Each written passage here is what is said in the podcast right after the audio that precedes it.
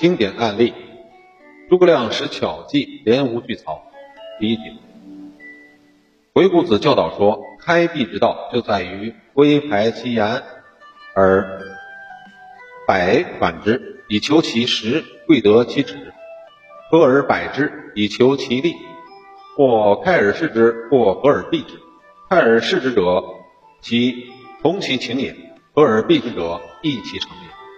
这就是说，游说者在游说对方时，可以先略微压抑一下对方所说的话头，进而诱导他反驳自己的言论，以便考察对方的实情，明了其真实的意图何在。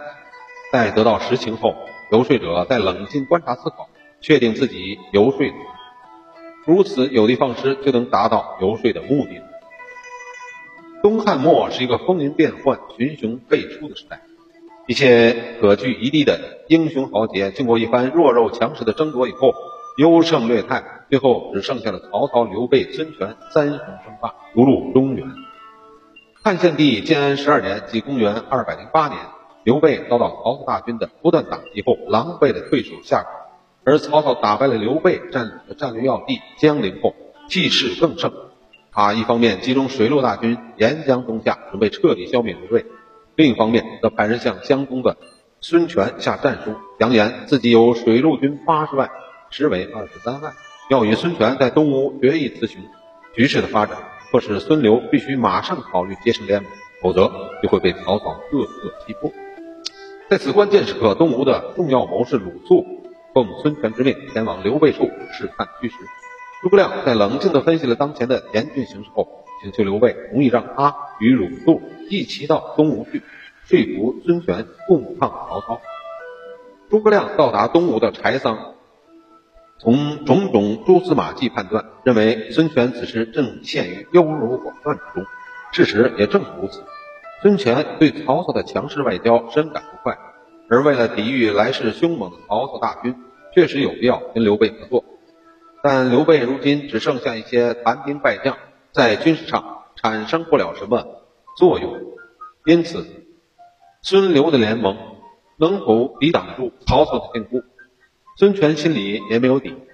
而在孙权的文臣中，几乎众口一词地向曹操投降，而不必联合刘备做什么无谓的抵抗。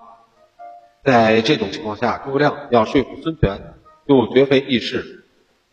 在鲁肃的引荐下。生平第一次拜见东吴最高统帅孙权的诸葛亮，偷眼看去，子贡闭眼子然，堂堂仪表。诸葛亮暗思道：“此人相貌非常，只可击不可睡。”等他问时，用言击之便。主客寒暄以后，孙权便问曹军的虚实。诸葛亮故作夸张的道：“马步水军大约一百万，曹操在兖州时有青州军二十万，平了袁绍后又得五六十万。”中原新招的兵卒三四十万，如今又得荆州之兵二三十万，据此推测，大约不在一百五十万之下。我这里说曹军有百万之众，恐怕吓坏了你们这里的江东之士吧？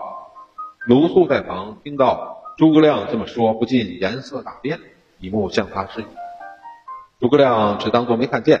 孙权又问及曹操的部下战将多少，诸葛亮又故作夸张道。